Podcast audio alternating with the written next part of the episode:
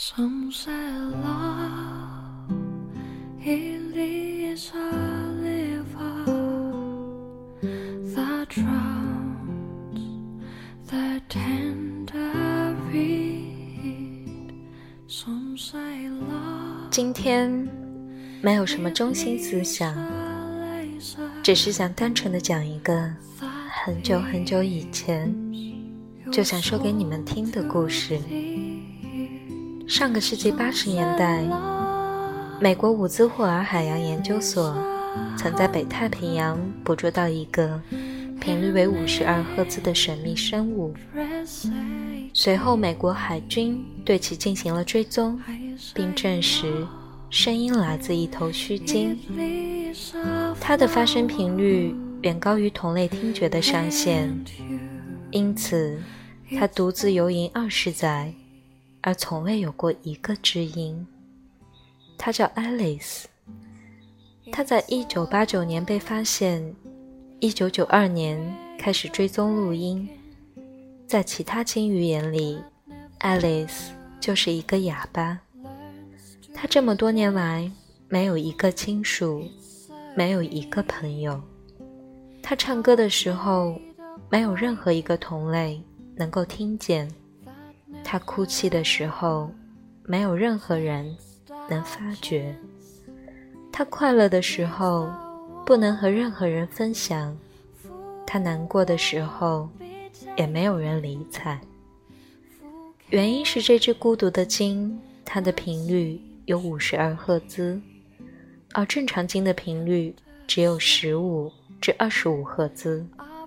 它的频率一直与众不同，因此他从出生就注定孤独。知乎上有一个票数很高的赞同回答，提问是这样的：哪句话让你一下就记住，并记了好多年？令人高赞的回答是：谁终将深镇人间，必长久身自缄默；谁终将点燃闪电，比长久如云漂泊。这句话我忘了我最初是从哪儿看到的，可是，一听就记住了很多年。我一直在想，究竟什么才算是最深刻的孤独？之前在网上有一个挺流行的表格，把孤独划分了好多个等级。前三级我觉得挺正常，还挺享受。一个人去逛超市，一个人去快餐厅，一个人去喝咖啡。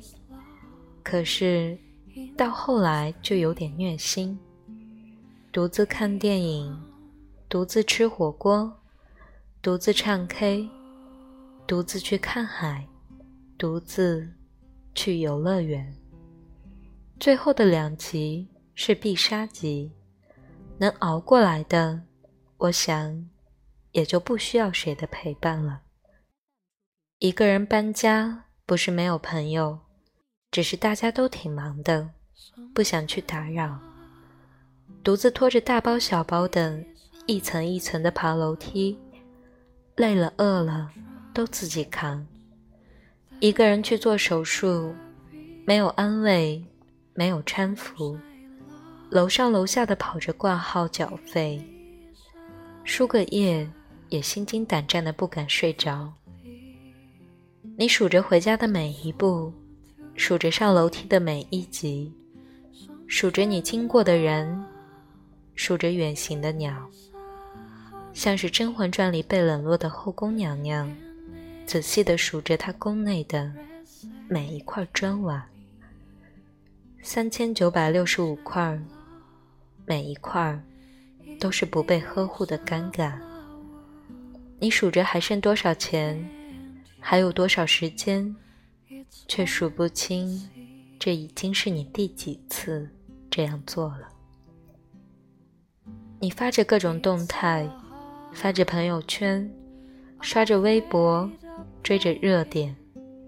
你在等着别人的回复，每几秒就刷新一次，然后关闭程序，再打开，再刷新。你不断的寻找着各种未读提醒的小红点，却一个都没有。你刷新、关机、又打开、又刷新，你不用指纹解锁，而是一次次的输入密码。后来，你把密码改得很长很长。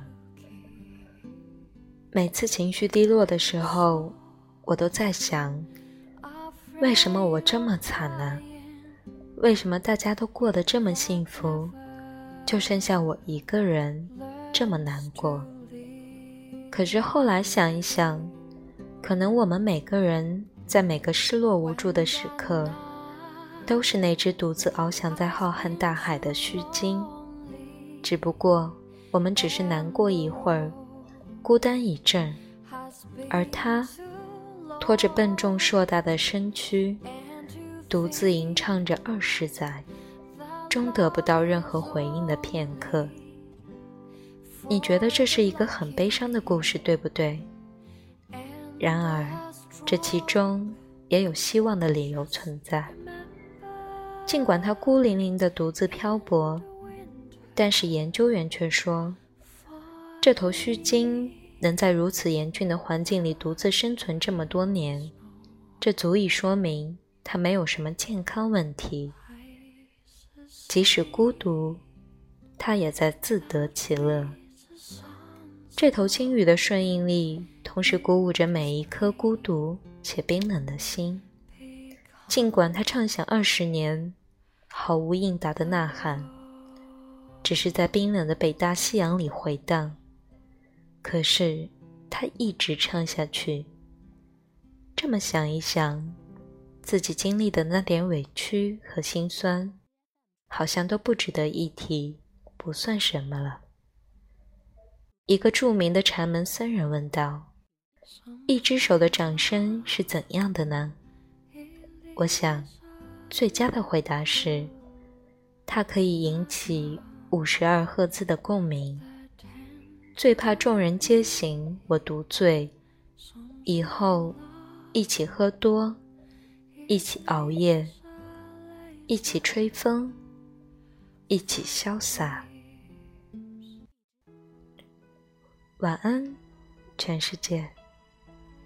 每个人都有走的理由，但也有愿意停留的理由。这才是爱的最好理由。晚安，快睡吧。不会哭，我不会难过。错谁的错，谁能说得清楚？还不如算我的错。做有什么不敢做？怕什么？相信我，不在乎。就算你走了，落，就算我的心从十六楼落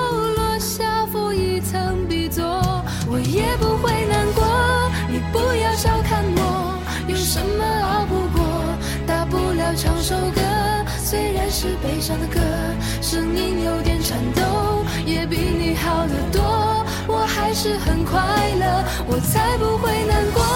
你别太小看我，有什么熬不过？谁说我不能喝？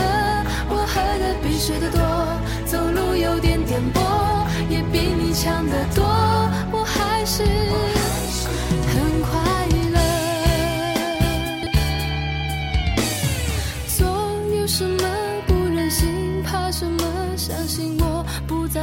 就算你走了，落，就算我的心从十六楼落下，负一层壁座，我也不会难过。你不要小看我，有什么熬不过？大不了唱首歌，虽然是悲伤的歌。声音有点颤抖，也比你好得多。我还是很快乐，我才不会难过。你别太小看我，有什么熬不过？